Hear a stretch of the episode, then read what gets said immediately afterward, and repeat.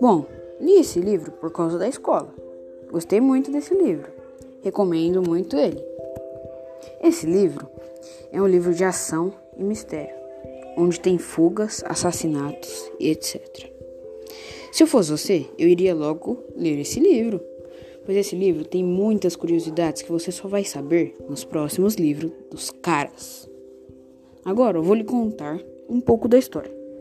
Os caras é um grupo de cinco amigos adolescentes que entraram na investigação do assassinato do grande ator de teatro. Quando entraram, mal sabiam eles que teriam que enfrentar o Anjo da Morte, um ex-oficial nazista que matou milhares de pessoas durante a Segunda Guerra Mundial.